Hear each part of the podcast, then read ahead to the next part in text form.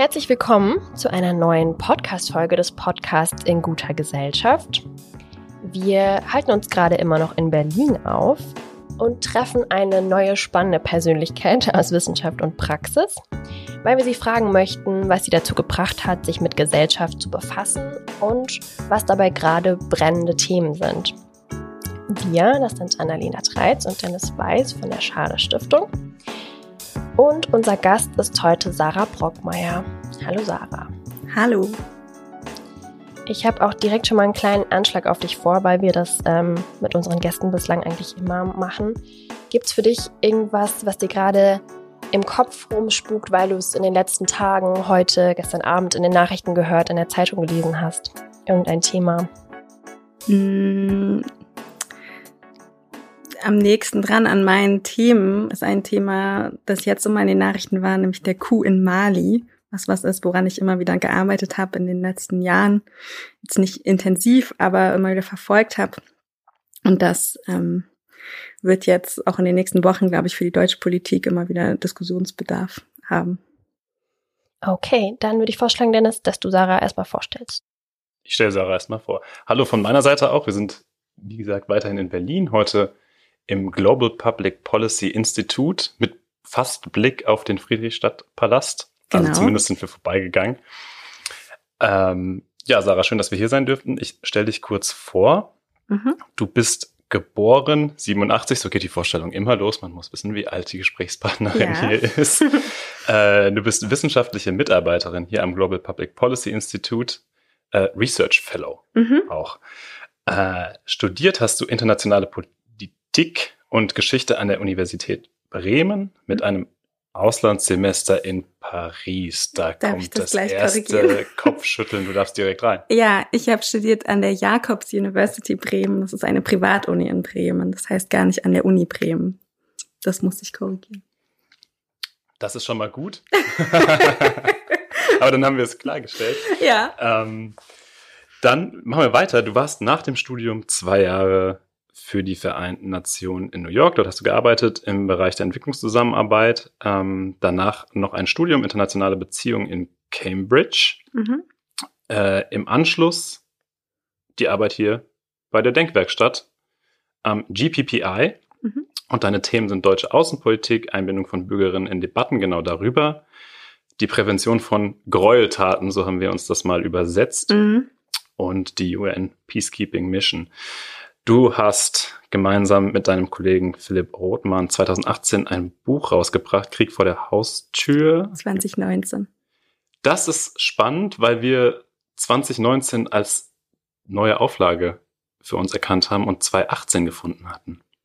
Nee, aber ich glaube, mal gucken, ob es hier irgendwo steht, aber es ist meines Wissens noch im Februar 2019 oder Januar, Februar 2019 die erste Auflage veröffentlicht worden. Okay. okay. Das, dann ist es ein noch aktuelleres Buch.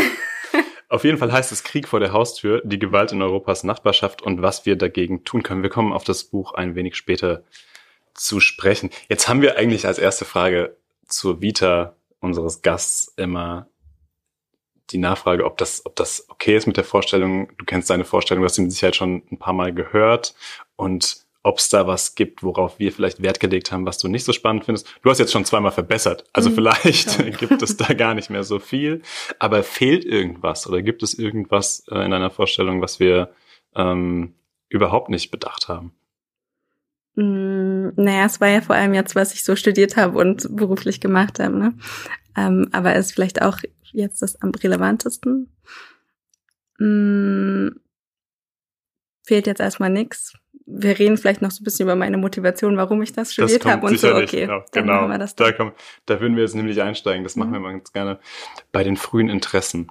Also mhm. wie kommst du oder wie kamst du zu dem, wo du jetzt bist? Das ist äh, die Idee auch, ähm, wie studiert man oder wie kommt man zufrieden?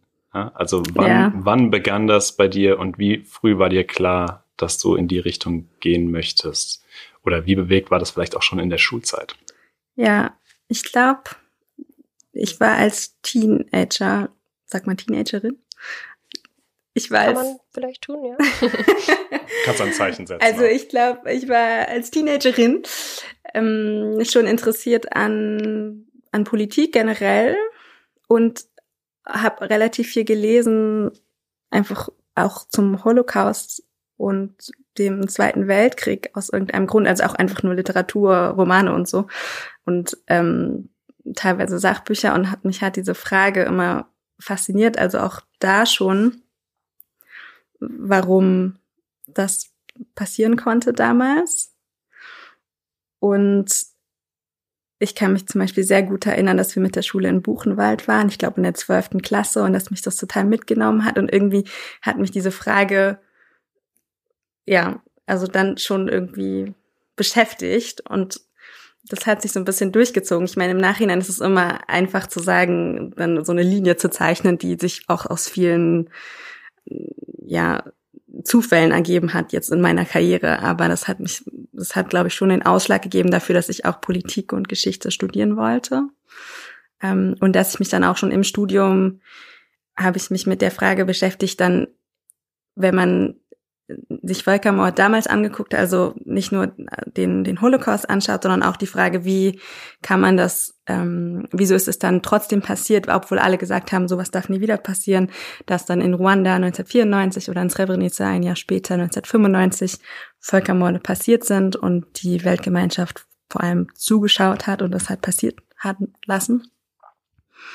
Mm, und das hat mich, diese Frage hat mich dann immer weiter beschäftigt, auch im Studium und in der weiteren Arbeit. Und ich kann es auch euch leider immer noch nicht ganz beantworten. Also ich meine, wir sind auch nicht wahnsinnig viel besser geworden jetzt heutzutage darin. Oder es wird eigentlich gerade immer schlimmer, habe ich das Gefühl. Ähm, aber ja, das ist so ein bisschen, ich glaube, der Hintergrund zu meiner Motivation. Warum, weiß ich leider auch nicht. Also warum mich das so fasziniert hat damals. Wo, wo genau bist du aufgewachsen? In Berlin. In Berlin, okay. Ja. Also Berlinerin. Ja. Ähm, direkte Nachfrage wenn du, wenn du jetzt ähm, Ruanda und Srebrenica an, ansprichst, damals war es ja so, dass das vor den Augen der Weltgemeinschaft passiert. Und wenn du jetzt sagst, ähm, du kannst im aktuellen Geschehen nicht ausschließen, dass sowas ähm, Ähnliches wieder passiert, denkst du, es gibt aktuell Konflikte, auf die unsere Kinder, deine Kinder, unsere Kinder in äh, 20, 30 Jahren blicken und es genauso bewerten wie Ruanda? Also wo wart ihr? Was habt ihr gemacht? Was ist da passiert? Ja, also ich glaube, der eindrucksvollste Konflikt davon ist der Syrienkrieg, wo es genau ja schon jetzt mehrere hunderttausend Menschen ums Leben gekommen sind und aber auch wirklich auf brutalste Weise ums Leben gekommen sind. Auch meine Kollegen arbeiten daran sehr intensiv an dem am Chemiewaffeneinsätzen in Syrien, wo wirklich sie mehr als 300 Fälle von Chemiewaffeneinsätzen dokumentiert haben in den letzten Jahren hauptsächlich von der Assad-Regierung gegen die Zivilbevölkerung, die wirklich genau dazu da eingesetzt wurde, die Bevölkerung zu terrorisieren, einzuschüchtern und mit möglichst hohen Qualen die Leute sterben zu lassen als Abschreckung.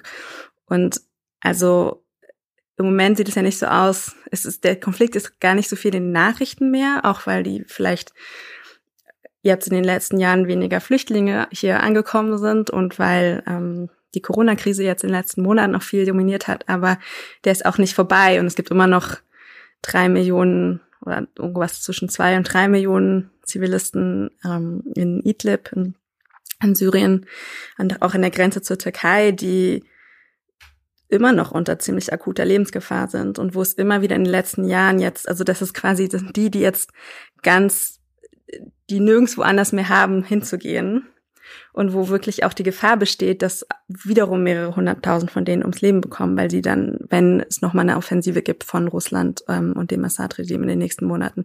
Und das ist, glaube ich, schon, also ich habe da jetzt echt öfter drüber nachgedacht, ob das so ist in, in zehn Jahren oder in 20 Jahren, ähm, dass wir darauf so gucken, weil das während eines solchen Events man oft gar nicht so merkt, glaube ich, oder dass so ein bisschen, das ja gar nicht diese diese Katastrophe gar nicht so ähm, bewertet, wie man dann es im Nachhinein tut. Aber ich glaube, ich kann mir das schon vorstellen, dass die fragen, warum oder ja. Genau, weil der Vorwurf ja auch an, an unsere Eltern dann immer mal rausgegangen ist. Ja. Wo wart ihr in ja. den 90ern?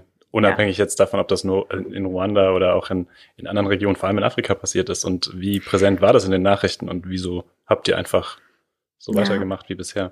Aber ich glaube, es gibt schon den Unterschied, dass es jetzt also man kann jetzt wirklich nicht sagen, dass das niemand mitbekommen hat, weil das ja wirklich jeden Tag in den, oder ganz viel in den Nachrichten ist.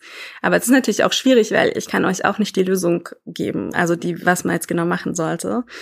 Ähm, aber es ist trotzdem so, wenn man zurückschaut in fünf Jahren oder in zehn Jahren, ähm, dass es so sein wird, dass eben mehrere hunderttausend Menschen ums Leben gekommen sind und ähm, ja, wie jetzt ist natürlich auch die Frage, wen meint man mit wir, aber wir als Westen oder als Deutschland nicht wahnsinnig viel dafür gemacht haben, dass diese Menschen nicht ums Leben kommen. Haben wir uns nicht vielleicht auch traurigerweise daran gewöhnt, sowas in den Nachrichten zu hören? Ja, ich glaube schon. Ähm, ja, das ist, das ist Teil meiner Arbeit jetzt oder auch, womit ich mich beschäftige seit dem Studium eigentlich dann ist auch, warum wir eigentlich uns dafür weniger also warum Leute dafür weniger anfällig sind oder warum wir uns da weniger engagieren als für für politische Ereignisse, die jetzt näher an uns dran sind. Ne? Und natürlich ist es wahrscheinlich auch für viele Menschen eine Schutzfunktion, dass man eine gewisse äh, ja, Distanz zwischen sich und den Menschen vor Ort dann äh, sieht, dass man das Gefühl, das hat gar nicht so viel mit einem zu tun und deswegen und da kann man halt, ist auch alles so kompliziert, da kann man gar nicht so viel machen und deswegen, ähm, ja, dass er eben weniger an sich ranlässt. Weil ja der Titel von eurem Buch Krieg vor der Haustür ist, also ja. soweit scheint es ja dann doch nicht entfernt zu sein. Aber was ich mich noch gefragt habe, weil das ganz gut an äh, das Thema gerade anschließt, ähm, auf dem Buchrücken steht äh, der Teilsatz, das alles macht deutlich, wie entscheidend Außen-, Sicherheits- und Entwicklungspolitik wieder für uns sind und dass weiter so den Herausforderungen nicht gerecht wird.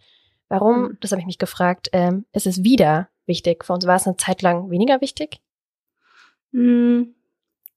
Ja, gute Frage, wann, wann es wichtiger war. Mhm. Also es ist definitiv, glaube ich, schon so, dass in den 90ern und gerade Anfang der 2000er in Europa, in Deutschland, auch in den USA das Gefühl von ähm, so es wird alles gut und der die Ost-West-Konflikt ist beendet und jetzt wird überall Frieden herrschen und überall Demokratie. Da so ein bisschen dieses Gefühl gab und gerade auch in Deutschland und Europa das Gefühl von ähm, das wird schon und wir müssen uns nicht so viel kümmern. Und in den letzten, sagen wir mal, zehn Jahren äh, Krise, Krise, Krise, also Krise, wie sagt man Krise after Krise? Also immer wieder die nächste Krise kam und gezeigt hat, dass es eben nicht so ist und dass es uns auch ganz konkret was angeht, was in dem Rest der Welt passiert und dass die Welt auch keineswegs friedlicher geworden ist. Also ich, ich kann mich selber jetzt aus meiner Vita quasi daran erinnern, dass ich im Studium ähm, viel mehr so Hoffnung hatte. Ich meine, da ist man auch jünger, aber dass, dass so Konzepte wie die Schutzverantwortung, an dem ich viel gearbeitet habe, also ähm, das Konzept, dass die ganze Staatengemeinschaft eine Verantwortung hat, die Menschen vor Gräueltaten zu bewahren, dass sich das durchsetzt und so ein globales äh, Norm wird, ein globales Prinzip und ähm, eben diese Gräueltaten nicht mehr so passieren. Das war aber auch so 2007, 2008, da gab es auch Konflikte auf der Welt, aber es war definitiv weniger. Das sieht man auch in den Zahlen, die nennen wir auch im Buch ähm, es gab weniger Konflikte und weniger Konflikttote als jetzt in den letzten zehn Jahren. Und dann hatten wir ähm, eben nicht nur die Finanzkrise und äh, Eurokrise und solche Krisen, sondern auch eben den, den Libyenkrieg, den Syrienkrieg, ähm, Gräueltaten im auch in verschiedenen afrikanischen Ländern wie im Südsudan oder im Kongo oder in der Zentralafrikanischen Republik. Und es ist schon, glaube ich, einfach in den letzten fünf bis zehn Jahren deutlicher geworden, dass ähm, Außen- und Sicherheitspolitik auch entscheidend, ja, engagierter werden muss, auch in Deutschland, aus meiner Sicht jedenfalls. Jetzt arbeitest du als wissenschaftliche Expertin zu diesem Thema. Hm. Und wenn du, also ich sage jetzt Nischenthema erstmal, hm. weil es ja kein, kein breites gesellschaftliches ähm, Thema erstmal zu scheinen sein. Äh, wie frustrierend ist es manchmal für dich, wenn du siehst, mit welchen Baby Steps es da vorangeht und andere Frage nochmal jetzt eher auf die private Ebene. Nimmst du das dann auch manchmal mit? Also wie ist es bei Gesprächen mit ähm, Bekannten, von mir aus mhm. Freundinnen, ähm, wenn über solche Konflikte gesprochen wird? Verhinderst du das eher oder magst du das? Nee, ich muss ehrlich sagen, ich gehe dem meistens aus dem Weg.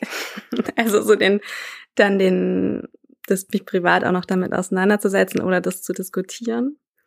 Was auch ein bisschen, also hat wahrscheinlich mit meiner Persönlichkeit zu tun, ne? Ist ein bisschen. Ist das Selbstschutz dann? Ja, schüchtern, aber auch schüchtern oder einfach so, ich bin nicht so konfrontativ. Also dann müsste ich mich ja tatsächlich ähm, nicht nur damit auseinandersetzen, eben mit dieser Realität von Krisenkonflikten und Menschen, die sterben, sondern auch noch andere Leute damit konfrontieren, so in meinem täglichen Leben. Mm, oder auch mit meinen Eltern oder Großeltern. Mm, das mache ich nur insoweit, in denen ich denen meine Artikel schicke oder sie meine Bücher lesen und so. Meine Bücher, mein Buch.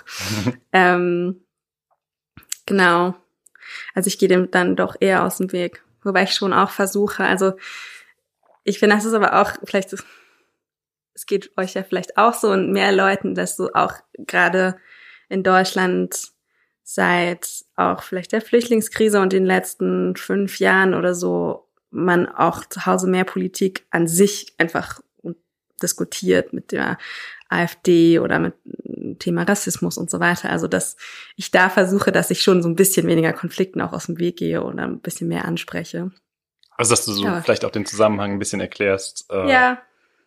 Wobei, nee, das mache ich auch wenig, muss ich zugeben. Also, du meinst zwischen außenpolitischen Fragen und, Korrekt, diesen, ja. und diesen Fragen. Also der Blick über den mhm. Tellerrand ja. und äh, der Blick nicht nur über den Tellerrand, sondern dann den Zusammenhang zu erklären und sagen, was dort, was dort passiert, betrifft uns auch hier. Ja. Im Gegensatz zu denen, die sagen, lasst uns vor der eigenen Haustür erstmal kehren. Ja, wobei ich habe gar nicht so viele Leute in meinem Umkreis, bin wahrscheinlich auch in einer ziemlichen Bubble, die das so radikal okay. sagen würden. Ja. Also ähm, wir machen jetzt erstmal hier zu Hause. Aber das war schon auch so ein Impetus für das Buch, was wir geschrieben haben, dass wir halt erklären wollten, so, also wir haben auch ehrlich gesagt ewig, vor Ewigkeiten damit angefangen, also gerade so 2015, 16 und es hat dann eine Weile gedauert, weil wir es immer nebenbei geschrieben haben, aber eben, dass es nicht geht, sich einfach abzuschotten, also weil das, weil wir dazu als Deutschland viel zu sehr mit der Welt verbunden sind. Also rein was unsere äh, unsere Wirtschaft und so und Handelsbeziehungen und so weiter angeht, aber auch also auch aus unserer Sicht, aus meiner Sicht auch aus einem moralischen Grund, also weil wir eben schon auch finde ich wenn es uns einigermaßen gut geht, hier eine Verantwortung haben, uns auch um andere Menschen zu kümmern, soweit es geht. Oder zumindest es nicht schlimmer zu machen, das Leben für andere Menschen durch unsere eigene Politik wie äh, Handelspolitik, Agrarpolitik, Klimapolitik und so weiter. Hm. Ja. Ja, gerade vielleicht, weil das für viele Menschen, auch wenn du in einer Bubble dich befindest, irgendwie auch ein bisschen sperriges Thema ist, äh, ja. kann ich verstehen, dass es vielleicht jetzt nicht deine privaten Gespräche ja. noch dominiert. Aber ich weiß auf jeden Fall absolut, was du meinst, dass man im Moment schon so eine Grundstimmung vorherrscht, wo man denkt, ich muss vielleicht auch mal ja. ein bisschen mehr auf den Putz hauen und sagen, was meine Meinung ist, um irgendwie auch Dinge, auch immer über Dinge zu streiten. Ja. Jetzt hast du anfangs gesagt, dass du in Berlin aufgewachsen bist. Das heißt, es ist auch ein kleines Homecoming hier im GPPI, wenn ja. du auch mal kurz zum Studieren äh, im Ausland äh, oder auch im Bundesausland warst. Ja. Wir sitzen hier im Institut vor einer relativ beeindruckenden Wand, die ist leider nicht zu sehen, äh, an, an Büchern. äh, wir nehmen bei uns auch in der Bibliothek auf. Unsere ja. ist ein bisschen, ein bisschen weniger gut bestückt. Wow. Ähm, aber mal zum, zum Institut an sich. Was macht ihr? Was machst du hier? Also GPPI ist ein, eine Denkfabrik, ein Think Tank ähm, und macht Forschung, Beratung und Debatte. So drei unserer Kernschwerpunkte. Und die Idee ganz grundsätzlich ist, dass wir eben zu außenpolitischen globalen Themen forschen und dann die das, was wir dabei rausfinden, in Beratung für zum Beispiel Ministerien, für internationale Organisationen wie ähm, UN-Organisationen einfließen lassen und gleichzeitig uns aber auch in die Debatten zu diesem Thema irgendwie einmischen, indem wir zum Beispiel Meinungsartikel schreiben oder Podcasts aufnehmen oder ähm, auch, was wir viel machen, ist Programme mit mh, mm, so Young Professionals, also mit Leuten, die so am Anfang ihrer Karriere stehen oder in der Mitte ihrer Karriere ähm, aus verschiedenen Ländern, die zusammenbringen, um zu diesen globalen Themen zu diskutieren. Und die Idee ist ganz, ganz, ganz grob gesagt grundsätzlich, äh, ja, globale Probleme zu bearbeiten, die eben alle was angehen und die mehrere Länder brauchen oder viele Länder brauchen, diese gemeinsam anzugehen. Ähm, ich bin ganz konkret im Bereich Frieden und Sicherheit mm, seit jetzt acht Jahren. Ja. Mm, und ich meine, meine tägliche Arbeit besteht aus mm, Sachen recherchieren, schreiben und vor allem in den letzten Jahren betreibe ich einen Blog, das ist der Peace Lab Blog, falls den jemand nachschauen möchte, zu dem Thema, wie kann man Krisen verhindern wiederum. Das ist so ein bisschen das Nachfolgethema, dieses Gräueltaten verhindern. Das ist ein bisschen breiter, also es geht nicht nur um Gräueltaten, sondern Kriege, Krisen generell. Ähm, und wie können wir besser darin werden, die zu verhindern und Frieden zu schaffen.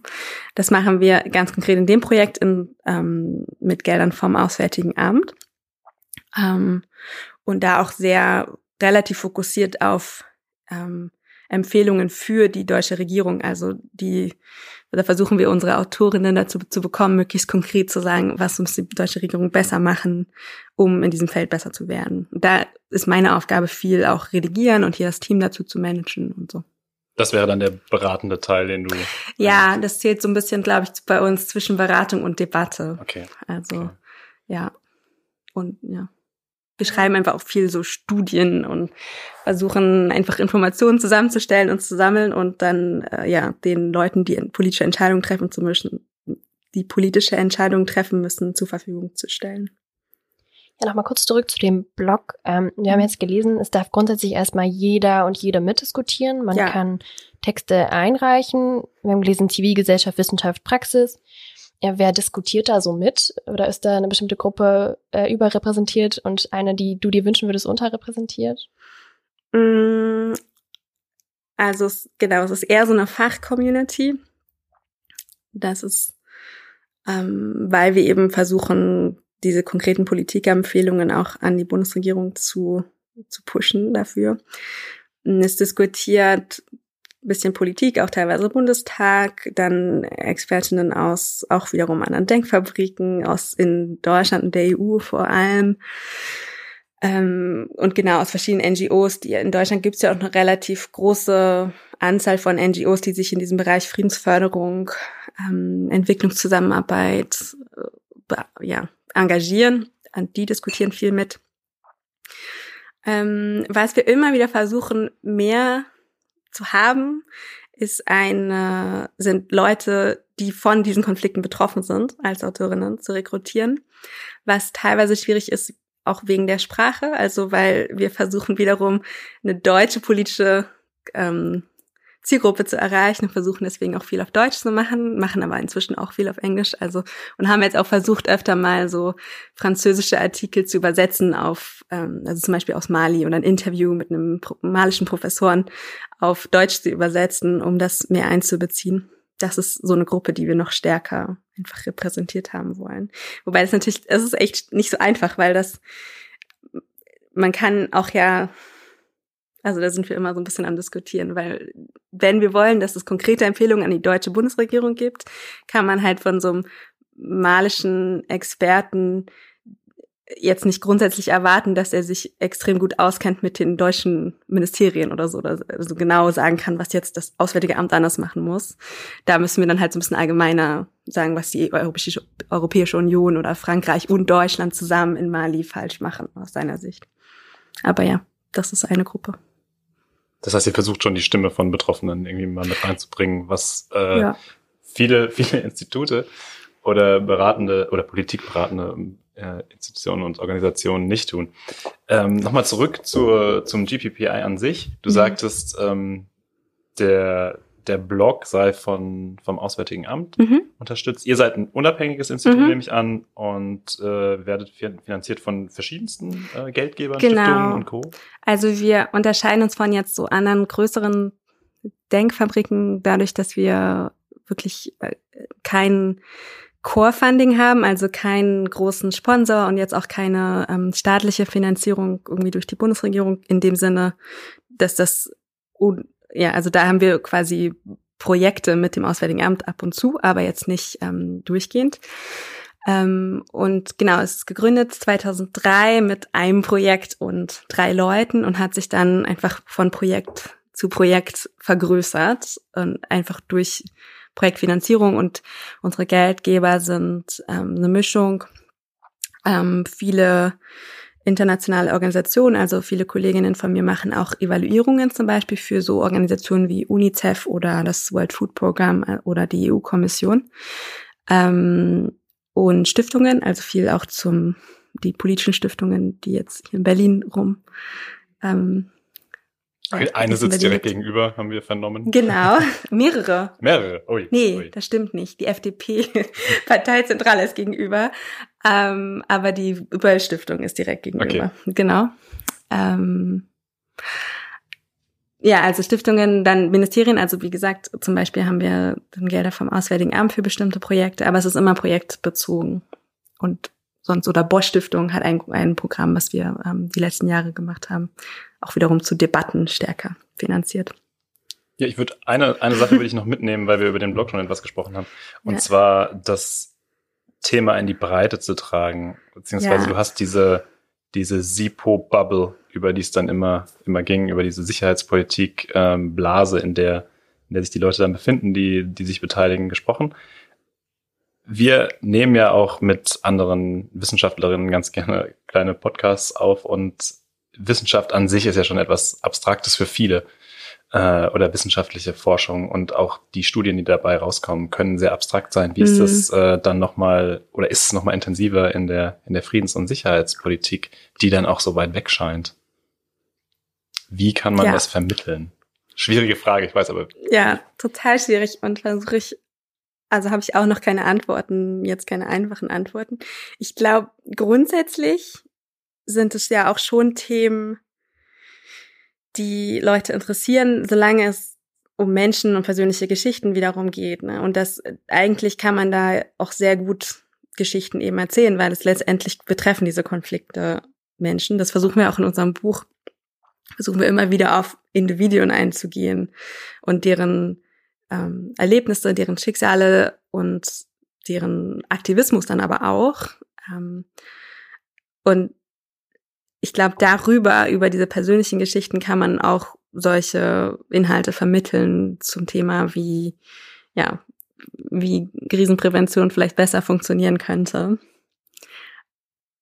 Aber ja, so ganz, eine ganz perfekte Antwort habe ich leider auch nicht für dich zu bieten, dann, wie man das besser macht, außer dieses persön persönliche Ansprechen und ich habe schon das Gefühl, also ich habe immer wieder, weil mich eben dieses Thema interessiert, an so Veranstaltungen teilgenommen, wo Bürgerinnen eingeladen wurden, um bestimmte außenpolitischen Themen zu diskutieren.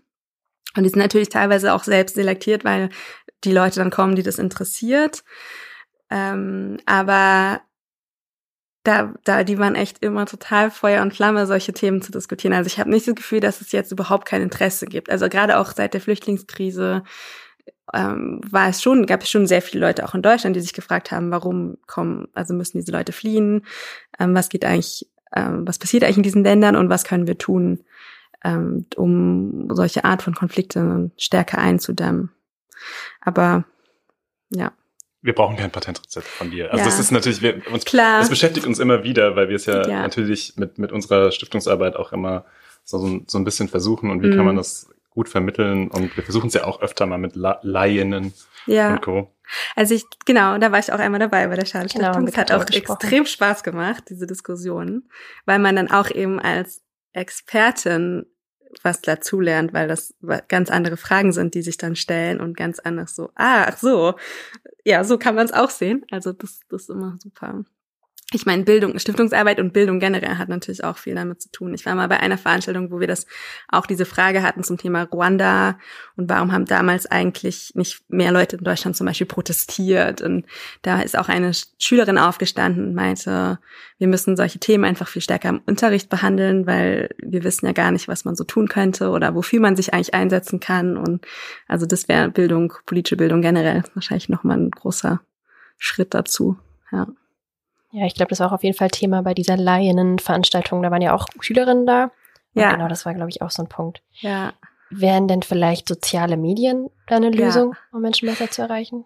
Also natürlich nicht die eine Lösung, aber klar, ja. Also ich, da habe ich auch ein bisschen zu gearbeitet in den letzten Jahren, auch zum Thema zum Beispiel wie das Auswärtige Amt wiederum, was ja das eine Ministerium ist, das sich mit allen außenpolitischen Fragen beschäftigen soll und es auch tut. Besser vermitteln kann, was es dazu tut. Und die versuchen es auch mit Twitter und Instagram und sind auch teilweise besser geworden. Aber da hat man auch immer so ein bisschen so ein, die Herausforderung, dass es natürlich eine Bürokratie ist, die auch sehr scheu ist und jetzt nicht mal fehl, also relativ nicht tolerant gegenüber Fehlern dann. Das heißt, sie lassen dann auch wenige von den jüngeren Mitarbeiterinnen selber tweeten und das wird dann relativ wenig persönlich und das ist genau das, was man eigentlich braucht, um jüngere Leute anzusprechen. Ne? Aber ja, also gerade glaube ich solche Ministerien, aber auch so Leute wie ich sollten wahrscheinlich mehr ähm, über die sozialen Medien solche Themen kommunizieren. Und über andere Medien wie den Podcast, den du machst vielleicht? Du genau. hast einen genau. Podcast, der heißt Peace by Peace. Ja. Glückwunsch übrigens zu dem Namen. Danke. Das ist natürlich sehr getroffen. ähm, zu Friedens- und Sicherheitspolitik. Planst ja. du, machst du den alleine? Ja, also ich moderiere alleine und produziere mehr oder weniger alleine, aber ich schneide zum Beispiel nicht selbst. Also da gibt's ein Team, ja, und ein, eine nette Person, die schneidet. Okay, gut, wir haben auch eine nette Person, die schneidet übrigens. viel zu wenig erwähnt. Grüße an Alex. Grüße ähm, an Mathis. ähm, wer ist die Zielgruppe von dem Podcast? Mm, das ist auch so, das ist eine schwierige Frage, weil das schwankt, schwankt immer so ein bisschen, aber auch eher diese Peace Lab, also die, die Blog-Community, also eher die Fach-Community. Allerdings versuche ich, die Interviews so zu führen, dass man sie folgen kann, auch wenn man jetzt nicht die totale Experte für Mali oder für Libyen oder sowas ist. Ähm, es ist noch nicht ganz so die super breite Zielgruppe, die ich finde auch so ein Podcast braucht. Da gibt's auch ein paar Versuche jetzt auch, ähm, sowas stärker zu machen, glaube ich, in Deutschland aber noch nicht genügend wahrscheinlich. Nur weil ich das am Anfang irgendwie vergessen hatte zu fragen. Reist du in die, in die Gebiete, über die du forschst? Hast du das schon mal oder hast du das mal gemacht? Ähm, ja, also ich war relativ viel unterwegs, so vor Corona und vor Kindern. Ja, genau, also natürlich, ja, okay. ähm, das ist vielleicht, ja, ich kriege jetzt bald mein zweites Kind und das vor dem ersten, sagen wir mal so, das 2018 gekommen ist, äh, bin ich gereist mehr. Mm, wir waren zum Beispiel für ein Projekt ähm, ich glaube, drei, vier Wochen im, im Ostkongo, in, im, ähm, genau und kein ganz einfaches und sicheres Gelände, ne? Also das ja, aber dann dann waren wir mit der UN unterwegs. Also für uns war es jetzt nicht wirklich gefährlich, finde ich. Ähm, und ansonsten ja in verschiedenen afrikanischen Ländern war ich unterwegs, in Tansania oder Südafrika oder eben Ruanda ähm, und ähm, sonst in Lateinamerika in verschiedensten Ländern und äh, Philippinen und Thailand. Also ich bin schon so für bestimmte Forschungs- oder kürzere Forschungsprojekte gereist, aber ich war jetzt nie irgendwie ein Jahr irgendwo. Okay. Also find, weil sollte man du, Weil du deine Kinder machen. aber angesprochen hast oder ja. dein, dein jetzt bald zweites Kind, ja. aber auch dein erstes schon angesprochen hast, ist das, ja. meinst du, das ist was, was sich so ein bisschen, bisschen verschiebt, dass man ähm, auch aus äh, sagen wir mal, Sicherheitsgründen vielleicht weniger oder mit einer anderen Verantwortung reisen würde? Hast du dir da schon mal drüber Gedanken gemacht? Oder? Nee. da bringe ich dich doch jetzt auf Also das ist, ist natürlich total und ich glaube, das muss jeder, jede und jeder für sich persönlich dann wissen. Für mich ist eher eine Zeitfrage, dass ich okay, halt nicht ja. mit so einem ganz kleinen Kind zwei Wochen oder drei ja. Wochen weg will und für so ein paar Tage ähm, jetzt in den Kongo zu fliegen oder so ist auch absurd und klimapolitisch auch nicht wirklich ja. vertretbar und auch für die Leute, also ich finde, das ist halt auch in unserer Branche muss man auch, finde ich, aufpassen, dass man halt wirklich, wirklich, wirklich ein gutes Projekt hat, womit man die Leute vor Ort nervt, weil die kommen, also wenn man irgendwie forscht oder so, die werden ständig mit irgendwelchen Projekten und Fragen bombardiert und haben ja ihre eigene Arbeit zu tun. Also ähm, da muss man schon, finde ich, vorsichtig sein. Ja. Muss man nicht auch vorsichtig äh, ein bisschen sein damit, ähm, nicht den Eindruck zu erwecken oder es in so eine Richtung rutschen zu lassen. Wir überlegen uns, hier sind ein paar schlaue Lösungen für euch und stellen die euch dann mal vor. Du nickst jetzt ja. schon. ja, das beschäftigt mich auch immer wieder und auch gerade jetzt in den, ähm, wir haben es auch immer wieder am Institut jetzt im letzten halben Jahr mit den Rassismusdebatten und ähm, Black Lives Matters und Black, Black Lives Matter äh, Diskussionen mh, dass diese Arbeit, die wir machen, natürlich sehr oft auch so einen, so einen kolonialen Anstrich hat. Also wenn man sagt irgendwie, wie wir sagen jetzt, wie Deutschland sich verhalten muss, um diese Leute zu retten. Ne? Das ist das ähm, sozusagen das Extreme, wie man das drehen kann. Ähm, und das finde ich auch super problematisch. Ich, ich, für mich äh, löse das meistens so, also letztendlich sind wir als Deutschland oder auch als Europa sind ja schon engagiert in ganz verschiedenen Kontexten und sind alleine schon extrem involviert und vernetzt mit den verschiedensten Konflikten und Situationen in zum Beispiel afrikanischen Ländern, ähm, nicht nur durch unsere Geschichte, äh, sondern auch wirklich durch unser tägliches Handeln in, in verschiedenen Politikbereichen wie Klima, wie Agrarpolitik. Ähm, also selbst wenn wir keine Außen- und Sicherheitspolitik machen würden, sind wir schon äh, beeinflussen wir schon und machen die Situation schwieriger und äh, verschärfen Konflikte teilweise. Und alleine das nicht zu machen, ähm, ist für mich, oder alleine diese Zusammenhänge zu erkennen, ist für mich ein Grund, warum wir uns mit diesen außen- und sicherheitspolitischen Fragen beschäftigen sollten. Also warum, wie ist Deutschland eigentlich oder Europa vernetzt mit diesen Ländern und wie beeinflussen wir diese Konflikte? Und dann ist es aber ja auch so, dass wir tatsächlich da verschiedenste ähm, ja, Außen- und Entwicklungspolitik betreiben, also versuchen, Konflikte zu beeinflussen oder Entwicklungszusammenarbeit zu machen, die ja auch teilweise, also, und dann sozusagen finde ich immer, wenn wir das ohnehin schon machen, dann müssen wir uns auch überlegen, wie wir es am besten machen können. Und also für mich ist letztendlich die, glaube ich, die Sache, wir beschäftigen uns zwar vor allem, also ich jetzt in meiner Arbeit mit, was kann Deutschland anders machen in der Politik gegenüber diesen Ländern? Und die muss, man muss aber dabei dann aufpassen, eben nicht zu entscheiden oder einfach ohne die Leute vor Ort zu konsultieren, zu sagen, was ist denn jetzt eigentlich besser für die Leute vor Ort, ne? Und das, ja, also da, das heißt, glaube ich, auch für die deutsche Politik, sich immer wieder klar zu machen, immer wieder zu versuchen, das machen auch viele zivilgesellschaftliche Organisationen hier in Deutschland, ähm, eben, wie wir vorhin schon angesprochen haben, Leute von vor Ort mit in diese Debatten auch in Deutschland einzubeziehen, soweit es geht. Und das, und dieses, also sich bei jedem Land mit dem wirklich mit diesem dieser Situation auseinanderzusetzen und nicht so ein die sind alle gleich äh, sorry ähm, über die verschiedenen Länder zu ja, beurteilen, aber auch für jedes Land zu, besser zu verstehen, was sind da verschiedene politische Akteure, was sind verschiedene zivilgesellschaftliche Akteure, was wollen verschiedene Bevölkerungsgruppen und da eben auf Grundlage von auch den Werten, die wir haben, diejenigen zu unterstützen, die ähm, ja, die sich zum Beispiel für Demokratie und Menschenrechte einsetzen. Das war eine sehr komplizierte Antwort, aber auch eine komplizierte Frage. ist jetzt auch kein, also wie du schon sagst, es gibt da keine Schablone, die man drüberlegen kann und die dann für alle anwendbar ist. Es ist auch, glaube ich, weniger dramatisch, dass ihr, auch ihr jetzt in eurer Beratung natürlich deutsche Interessen in erster Linie erstmal ähm, mit einbezieht zumindest. Oder das, was ja, ja. ganz oft ähm, auch der ähm, Gesellschaft für internationale Zusammenarbeit zum Beispiel vorgeworfen wird, dass es natürlich deutsche Interessen dann immer, dass die ja. mitschwingen, auch ja. in der Entwicklungszusammenarbeit. Aber weil das auch in, in eurem Buch oder bei dir in einigen Aufsätzen immer mitschwingt, dass du Außen-, Sicherheits- und eben Entwicklungspolitik ja. und Entwicklungszusammenarbeit zusammendenkst. Die Frage ist, Entwicklungszusammenarbeit eine Fluchtursache für dich? Ach. äh, Du meinst, also es gibt Leute, die sagen quasi, wenn man mehr Entwicklungszusammenarbeit hat, sind die Leute reicher und können genau, deswegen genau, genau. reisen. Also dass es einen bestimmten Entwicklungsstand bedarf, mhm. um überhaupt erst über eine Flucht nachdenken zu können oder ja. äh, die, die äh, Ressourcen für eine Flucht zu haben. Ja.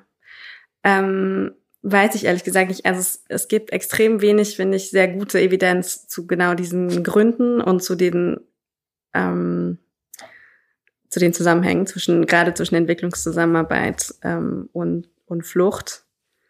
Also der Entwicklungsminister würde es ja andersrum sagen und sagen quasi, wir machen Entwicklungszusammenarbeit, damit die Leute nicht flüchten. Und ich finde es auch, also damit sie eben Perspektiven haben vor Ort und das funktioniert teilweise auch, aber es gibt extrem wenig wirklich gute Evidenz, die diese Zusammenhänge ähm, klärt. Es gibt äh, ein klasse, also ich komme drauf, weil wir bei uns auch in der, in der Stiftungsarbeit einen jungen Professor vermehrt jetzt ähm, äh, im Haus haben, der hier an der Humboldt-Universität Mhm. lehrt, Anselm Hager, Mhm.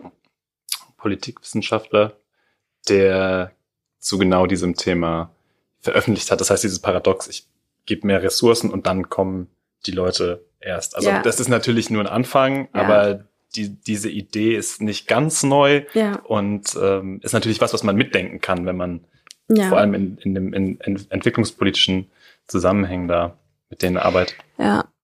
Also was ich an diesem Thema auch also immer faszinierend finde, ist dieses, dass wir das schaffen, das immer so komplett separat zu denken, dann so Entwicklungszusammenarbeit von all den anderen Wegen, wie wir mit diesen verschiedenen Ländern verbunden sind und gleichzeitig so tun können, als helfen wir total, während wir mit Agrar, zum Beispiel mit unserer Landwirtschaftspolitik in der EU, mit Agrarsubventionen Märkte verkleinern. Das heißt, dass die Leute, ja, oder eben mit Klimapolitik äh, in den letzten Jahrzehnten dazu beigetragen haben, dass eben bestimmte ähm, Entwicklungsperspektiven nicht mehr bestehen und Bereich oder Konflikte auch angeheizt werden können. Und so. Auch da gibt's übrigens gar nicht so wahnsinnig viel gute Evidenz ähm, und braucht's mehr Forschung also zu diesem Klimakonfliktthema. Ist aber auch mega spannend und wichtig, finde ich. Wir sind bei unserer Recherche äh, auf ein Video gestoßen, Mhm. in dem du auch äh, viele ähnliche Fragen diskutierst. Mhm. Ähm, und in dem auch, glaube ich, deutlich wird, wie viele moralische Fragen das auch alles irgendwie so anschließt, was du Ja. so in deiner Arbeit tust. Ja. Ähm, und zwar hat äh, dich da Thilo Jung befragt vom Mhm. Format Jung und Naiv. Mhm. Es ging um Außenpolitik, ein relativ langes Interview auch, ne? Ja. Ähm, da hat er dich auch ganz schön in die Mangel genommen mit manchen Fragen. Ähm, und dann haben wir uns mal so ein bisschen die YouTube-Kommentarspalte ja, durchgelesen. Oh Gott. Ich weiß nicht, ob du das jemals getan hast. Ja, ich habe aber dann schnell damit aufgehört. Mhm. Wir, wir, müssen, wir müssen dazu sagen, wir haben eigentlich eine Rubrik, die, also eine Rubrik zu Zitaten Ja. und äh, konfron konfrontieren ist ein bisschen hart, aber Mhm. wir stellen sie unserem Interviewgast dann jeweils irgendwie zur Verfügung und fragen, Ja. was, er, was er oder sie dazu sagt. Ja. Und haben die, also wir, wir nennen das unsere Rubrik, wir haben sie jetzt ein paar Mal schon rausgestrichen aus Zeitgründen. Bei dir wollten wir sie unbedingt reinnehmen, aber eben nicht Zitate, sondern, sondern Kommentare, Okay. wie Anna gerade schon Sehr gerne. angesprochen hat. Ja. Und also wir können vor, vorneweg, vorwegnehmen, dass, dass wir schon ein bisschen sch- schockiert auch waren von den Kommentaren. Ähm, YouTube-Kommentare an sich sind ja so eine Sache, das muss Ja. man natürlich dazu sagen. Aber wir dachten, wir nehmen mal so zwei, drei mit und gucken mal, wie du darauf reagierst. Okay. Weil es an sich auch an manche Themen dann wieder total anschließt, die wir gerade hatten. Absolut. Ja. Genau. Lass uns einfach mal anfangen, Dennis. Ah, ich soll das Das erste, okay, das Mhm. erste super positive hier nehmen. Also, ich zitiere und Ja. sag's mal weg. Unglaublich, wie kriegsgeil sie ist. Unsere Soldaten in alle Welt. Mehr Waffen. Würde sie ihr Kind bewaffnen und in einen Krieg sonst wohin schicken? Sie ist ein Beispiel, was westliche Elitebildung in einer Blase hervorbringt. Ich mach mal weiter und dann sprechen wir einfach ganz Okay. insgesamt, okay? Ja. Wir sind, wir sind fies. Äh, nächster Kommentar. Ich verstehe einfach nicht, wofür man diese Denkfabriken braucht. Ja, sie hat versucht, es zu erklären, aber für mich sind das allgemeine Beschäftigungsmaßnahmen für Geisteswissenschaftler, die man irgendwie bis zur Rente zu bringen versucht. Soll ich das letzte noch oben drauf werfen? Okay. Ich kann auch noch eins machen hier. Ja. Allein die lächerliche politökonomische Analyse der Notwendigkeit des Exports von Rüstungsgütern reicht, Mhm. um mir das Buch garantiert nicht zu kaufen. Sarah Brockmeier, das freundlichste Gesicht des unschuldig naiven deutschen Imperialismus. Nein. Jetzt kommt noch ein bisschen was. Äh, Komm, die positiven Positives. lassen wir hinten raus. Jetzt. okay, wir fangen erstmal die, mit kommen dann, die kommen dann noch. Oh Mann, ja, das sind natürlich drei mega große Themen, ne?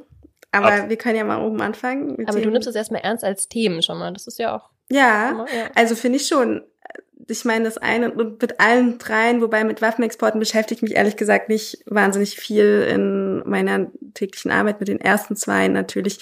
Das erste ist so eins der Kernthemen, mit denen ich mich immer beschäftige, mit diesem wann ist Krieg gerecht oder wann, also darf man irgendwo Soldaten hinschicken oder nicht. Das war ja so ein bisschen, sagen wir mal, der Kern des Zitats oder also das Also du findest Krieg super, ist auch erstmal die Unterstellung. ja, genau. Das war der Kern. Finde ich nicht. Ähm, aber ja, sollen wir uns erstmal darüber unterhalten und dann über, warum braucht man Denkfabriken und dann auch von mir aus gerne nochmal über Waffenexport. Ganz wie du magst. Ich weiß nicht, wie viel Zeit wir noch haben. Ähm, und ja, genau, also dieses, darf man Krieg führen oder nicht, beschäftigt mich eben auch eigentlich ungefähr so lange dann, wie mich dieses Gräueltatenthema beschäftigt. Das hängt auch sehr eng zusammen, ja, weil ähm, zum Beispiel in Ruanda,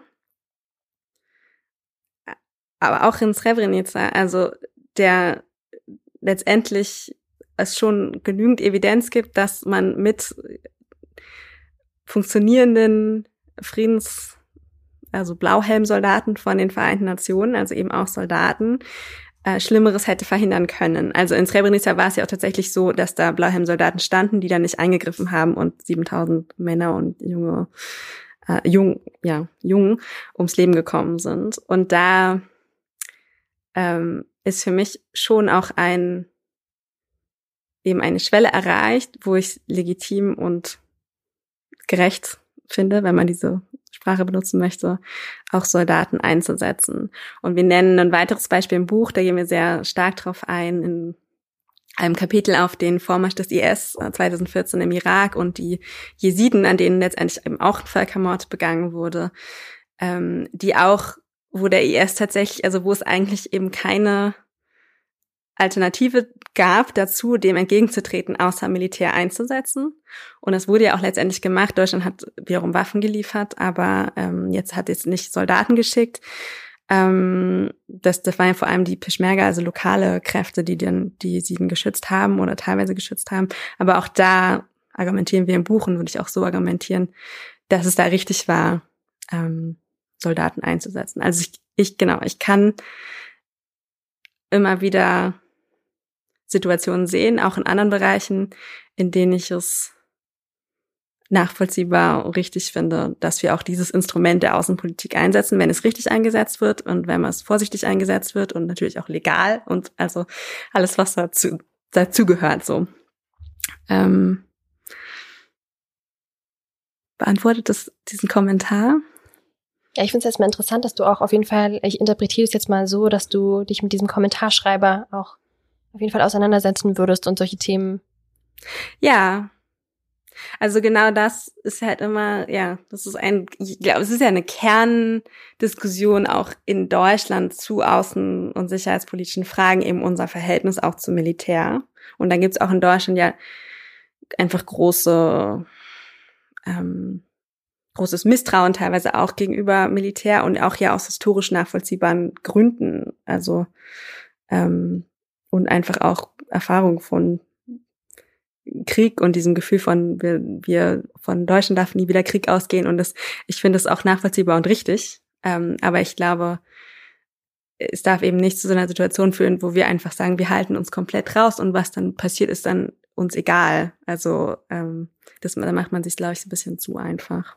Das ist übrigens auch wieder ein Beispiel für das Misstrauen das Forschung und Wissenschaft so ein bisschen entgegenschwingt, weil hier dann auch wieder äh, mit, mit reingenommen wird, dass das natürlich ein abgehobener, elit elitärer Diskurs letztendlich ja. ist. Ähm, mit Sicherheit auch was, mit dem du ein bisschen häufiger äh, konfrontiert bist, wenn man aus der Blase, in der man erstmal arbeitet, rausgeht. Ja. Also dass das natürlich für viele dann auch abstrakt ist, was ja in der ja. nächsten Frage mit den Denkfabriken wieder so ein bisschen mitschwingt. Ja. Ich würde nämlich sagen, die dieser dritte äh, Kommentar zu Sarah als äh, naiv äh, ja. oder unschuldig naives Gesicht des deutschen Imperialismus, das brauchen wir gar nicht zu beantworten, weil über den Imperialismus haben wir so ein bisschen oder über die Idee dahinter ja. und ähm, koloniales Denken haben wir schon so ein bisschen angeschnitten. Aber nochmal zu den Denkfabriken zurück. Das heißt, ähm, sind Denkfabriken eine Arbeitsbeschaffungsmaßnahme für Geisteswissenschaftlerinnen? Äh, nur, also ich sage dazu natürlich nein. ähm, was natürlich nicht heißt, dass wir immer, dass alle Denkfabriken immer und überall effizient arbeiten und total sinnvolle Sachen machen. Aber ich finde schon, dass es ähm, eben genau diese Schnittstelle braucht. Ich meine, es ist vielleicht auch, auch interessant, weil auch zum, genau diese Schnittstelle eben zwischen Wissenschaft und Politik. Ähm, die Denkfabriken halt bearbeiten oder zumindest wir versuchen das zu bearbeiten, weil es es reicht aus meiner Sicht ja eben nicht, wenn man so eine universitäre Forschungslandschaft hat, die sich mit allen möglichen Problemen erforscht, sich aber nie mit oder selten mit konkreten politischen Entscheidungen ähm, beschäftigt oder beschäftigen muss. Und auf der anderen Seite hat man Politik, die äh, ja auch einfach Informationen und Fakten braucht. Und da braucht es schon oft eben so eine Übersetzerfunktion von zum Beispiel einem Think Tank, die die Forschung ähm, in einem bestimmten politischen Bereich zusammenfassen und runterbrechen auf dann politische Entscheidungsmöglichkeiten oder Optionen. Und diese Übersetzerfunktion ist, glaube ich, was, was ein Think Tank eben sehr gut machen kann, was wir auch immer wieder versuchen. Das ist ein, glaube ich, ein Teil der Antwort. Ein anderer Teil ist, dass es von außen auch sehr schwer, glaube ich, teilweise nachvollziehbar ist, dass bestimmte Mm, ja, Wissenslücken in Ministerien zum Beispiel nicht von den Ministerien selber gefüllt werden können. Also dass die Leute, die da arbeiten, sehr oft einfach durch ihre tägliche Arbeit nicht die Zeit haben, sich dann selber mit diesen Sachen zu beschäftigen und deswegen das dann zum Beispiel Studien beauftragen, was sehr oft passiert und wo wir auch teilweise eben dran teilnehmen oder die wir dann eben auch teilweise machen.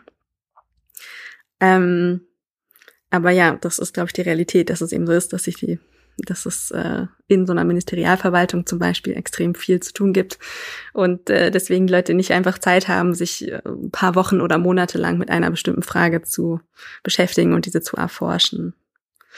Ähm, also ich kann ja mal ein Beispiel nennen, zum Beispiel was in Bezug auf das, was wir damals im Kongo gemacht haben.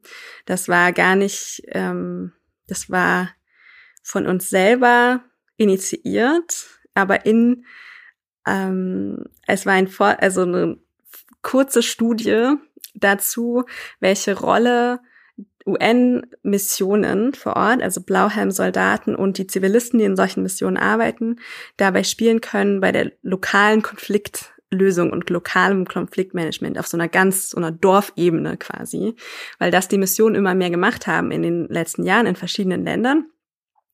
Es aber noch keine Zusammenstellung gab, was funktioniert dabei eigentlich, was sind so gut, gute Good Practices, also was äh, sollten andere Missionen vielleicht kopieren, was funktioniert nicht so gut, was können sie voneinander lernen.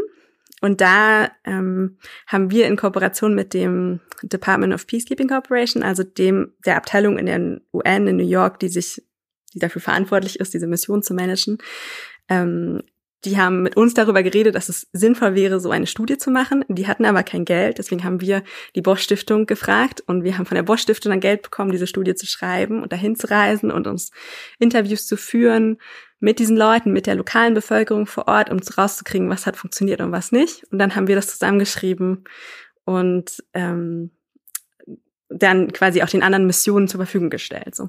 Und das, dieses, dieses Übersetzung war diese Übersetzungsleistung. Dafür braucht man dann, denke ich, schon so ein Think Tank. Also auf jeden Fall gibt es wenig andere Institutionen, die sowas machen würden. Ja, wir haben unter dem YouTube-Video auf jeden Fall auch einige positive Kommentare aber, gefunden. Ja, das, die, die, haben wir, die haben wir wirklich gefunden. Ich möchte aber nochmal bei den Negativen bleiben, ja. bevor Anna die, die ich positiven... Fand, das hat gerade so gut gepasst, aber du darfst auch gerne. Darf, darf ich nochmal... Ich, ich habe nämlich noch eine, noch eine persönliche Frage zu diesen negativen Kommentaren. Ja. Und zwar, es gab vor wenigen Jahren mal einen Artikel oder eine, eine Studie, ich weiß nicht, ob es, ich glaube, es war vom Guardian. Ähm, und dann aber übersetzt und äh, durchgeführt auch von der Süddeutschen und zwar zu, zu Hass oder zu negativen Kommentaren, ja. die Frauen treffen. Ja. Und ich weiß, es ist noch eine, neue Baustelle und wir sind ziemlich weit fortgeschritten, aber die möchte ich unbedingt noch reinbringen, denn du bist nun mal eine, eine, eine junge Frau, wenn ich das so sagen kann, ja. in, in der Sicherheitspolitik. Ja. Ähm, wie ist es in deiner Blase, die ja auch scheinbar, also augenscheinlich schon von älteren Herren immer ja. mal dominiert wird? Wie ernst wird man genommen? Hast du manchmal das Gefühl, dass du weniger ernst genommen wirst? Ja, also definitiv. Darf ich ganz kurz Werbung machen? Eine Initiative von zwei Kolleginnen, die gestern gelauncht ist. Zwei ähm, noch jüngeren Kolleginnen von mir. Die heißt Better Think Tanking. Muss man mal googeln, weil die jetzt ein Newsletter machen dazu, genau zu diesen Themen, wie man auch Thinktanks auch diverser machen kann. Also jetzt nicht nur was Gender angeht, mhm. sondern auch alle anderen möglichen Aspekte, ähm, weil das sowohl in Deutschland als auch in Europa als auch im Rest der Welt eben gerade diese außen- und sicherheitspolitischen Thinktanks sehr noch von äh, ja, weißen Männern, weißeren, älteren Männern dominiert ist. Und ich selbst habe definitiv die Erfahrung gemacht, ähm, und es hat auch ehrlich gesagt echt lange gedauert. Also es ist mir im Nachhinein fast unangenehm, wie lange es gedauert hat, bis ich festgestellt habe, dass ich, weil ich eine Frau bin, weniger ernst genommen bin.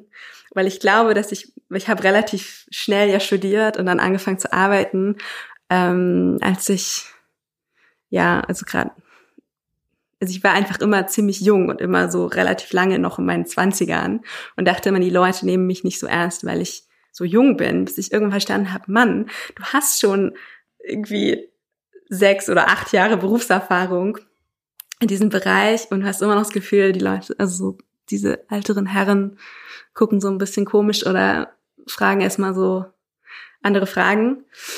Bis ich irgendwann festgestellt habe, ach so, das hat vielleicht auch wirklich damit zu tun, dass ich eine Frau bin. Das sind meine jüngeren Kollegen ehrlich gesagt viel schneller gewesen, das da rauszukriegen. Und jetzt ähm, ja, also es ist definitiv noch, glaube ich, was, was wir in dieser Branche einfach verbessern müssen und wo auch ich dann irgendwann verstanden habe, dass ich inzwischen, weil ich auch Leute manage, ähm, eine Art Vorbildfunktion habe, also dass ich mich dann auch mal eben ja auf dem Podium, wenn ich irgendwie nicht angesprochen werde, beschwere oder so. Also das.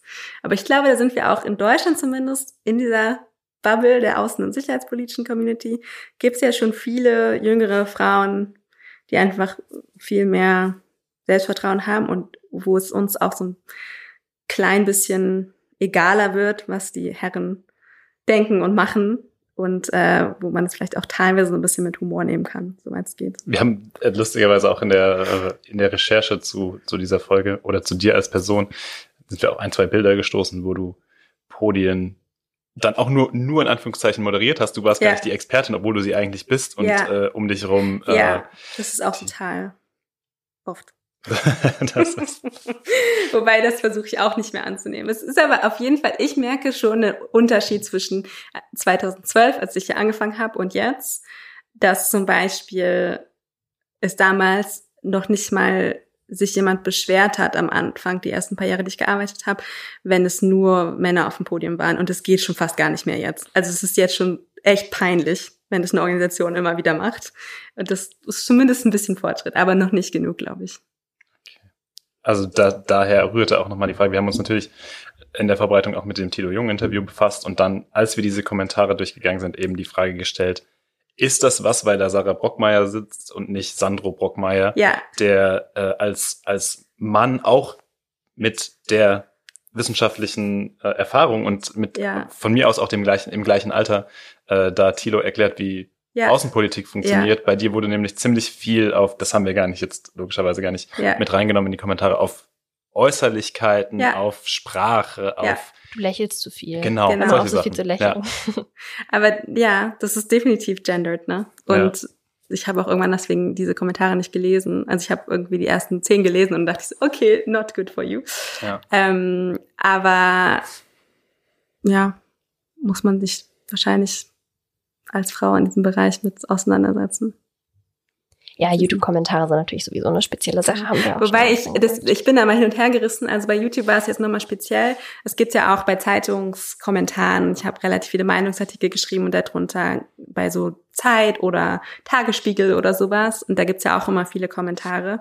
Und da zwinge ich mich teilweise dazu, die durchzulesen, weil das eben ja schon, auch gerade wenn man sagt, man möchte sich in so einer Debatte engagieren, so ein Aspekt von Debatte ist, was die Leute so dazu denken, was man für Argumente macht. Mm, da ist es auch meistens weniger persönlich als bei YouTube und weniger ja als aufs Aussehen oder aufs äh, Auftreten fokussiert. Und bevor wir zu unserer letzten Rubrik kommen, würde ich jetzt gerne noch einen positiven ja, Kommentar hier endlich vorlesen. Also viele Kommentare gehen in die Richtung wie dieser, ja, zu solchen Aussagen kommt man, wenn man sich mit Themen fundiert beschäftigt und nicht nur sein Bauchgefühl befragt. Die Welt ist eben komplexer als eine Meinung. Und das viele sagen auch. Das geht die Frau kennt sich doch aus. Schön. Wir befragen ähm, unsere Gesprächspartnerinnen zum Schluss immer ein bisschen nach ihren Emotionen. Das haben mhm. wir schon angedroht. Deswegen möchte ich dich fragen, was macht dir zurzeit am meisten Angst? Hm. Hm. Also als erstes fiel mir gerade der Coronavirus ein, aber eigentlich ist er gar nicht mehr so dominierend jetzt, äh, in meinem Leben zumindest, äh, weil ich auch das Privileg habe, von zu Hause arbeiten zu können und so weiter. Mm, jetzt so, das hat auch wiederum mit meinen Themen zu tun, ist es schon, dass ich sehen kann, dass in den letzten, sagen wir, auch wiederum einfach allein nur in den Jahren, die ich hier gearbeitet habe, also in den letzten acht Jahren, sagen wir zehn, acht, fünf Jahren, mm, das, der Fokus auf womit wir uns beschäftigen müssen, viel stärker immer näher nach Hause kommt auf Europa, weil Europa und Deutschland immer mehr ähm, bedroht sind im Sinne von nicht von außen, das auch teilweise, aber vor allem was unsere innere Verfasstheit so einfach Demokratie in Deutschland ähm, angeht oder Demokratie in Europa, die von wirklicher teilweise in manchen Ländern extrem ausgehöhlt wird gerade. Und ich denke dann immer, wenn man sich so umschaut in der Welt, das war vor allem sehr akut nach, nach 2016 mit Brexit und dann Donald Trump. Und wenn man sich dann mal so umgeschaut hat, aber es ist immer noch so und es wurde auch bisher nicht wirklich besser, ähm, dann findet man, also ich jedenfalls gar nicht so viele andere Orte, wo man jetzt besser leben könnte als hier. Also so Australien oder Neuseeland fällt mir noch ein, wobei Australien ist auch wiederum klimapolitisch ja äh, echt schwierig. Und ähm, und dann merkt man schon irgendwie, man muss echt was investieren, damit wir uns das so erhalten. Alleine unsere Lebensweise in Deutschland und in Europa und gleichzeitig das nicht auf Kosten anderer zu tun, wie wir es viel oft tun. Ne? Und also ich glaube, so ein bisschen dieses Gefühl von das ist einfach viel ernster geworden, diese ganzen politischen Fragen, die wir jetzt auch immer wieder diskutiert haben. Auch deswegen meinte ich auch, man muss das stärker auch in der Familie diskutieren und so, weil es einfach noch viel mehr unser eigenes Leben jetzt betrifft. Ähm, diese, diese existenziellen Fragen auch von Demokratie und Freiheit und Lebensweise erhalten. Also das ist vielleicht das, was mir eher Angst macht. Und was macht dich zurzeit am meisten wütend? Hm. Macht dich irgendwas wütend? Muss es ja gar nicht. Mm, mir fällt gar nicht so. mir fällt auf Anhieb wirklich nur wieder das Gender-Thema ein und dass ich äh, aus irgendeinem Grund, seit ich selber Mutter bin, viel äh, sensibler bin, was so Gender, also was so nicht ernst genommen werden oder also nicht nur ich selbst, sondern auch merke, wenn das Kolleginnen passiert, dass ich dann einfach viel wütender werde jetzt auf Männer. Männer ist die kurze Antwort auf was macht dich wütend. Aber natürlich nicht alle. Das ist schon mal gut. Bisschen beruhigt. Ähm, letzte, letzte Nummer. Ja. Wir, enden, wir enden ja immer on a positive note. Gut. Was macht dich glücklich? Mm, meine Familie tatsächlich im Moment. Also nicht nur im Moment, sondern auch generell. ähm, also da kann ich gar nicht so viel schön von meinen Themen und Außenpolitik und so erklären, weil da ist leider irgendwie gerade nicht so viel super happy Sachen dabei. Aber ja, mein, meine kleine Familie. Das ist auch eine schöne Antwort. ja, dann bleibt uns eigentlich nur noch dir Danke zu sagen, dass wir dich heute hier besuchen durften. Sehr gerne. Schön, dass ihr hergekommen seid. Ja, hat uns gefreut. Hat mich auch gefreut. Vielen Dank fürs Zuhören an alle Hörerinnen. Ihr könnt uns weiter auf allen möglichen Kanälen finden und abonnieren, auf denen es Podcasts gibt. Und wenn ihr Anregungen zu unserem Podcast habt, dann schickt die bitte an podcast.schaderstiftung.de. Verzeihung, podcast.schader-stiftung.de. Das Minus nicht vergessen. Und hört auch die andere Linie unseres Podcasts, die praktisch irrelevant heißt, von den Kollegen Tobias Robischon und Karen Lehmann.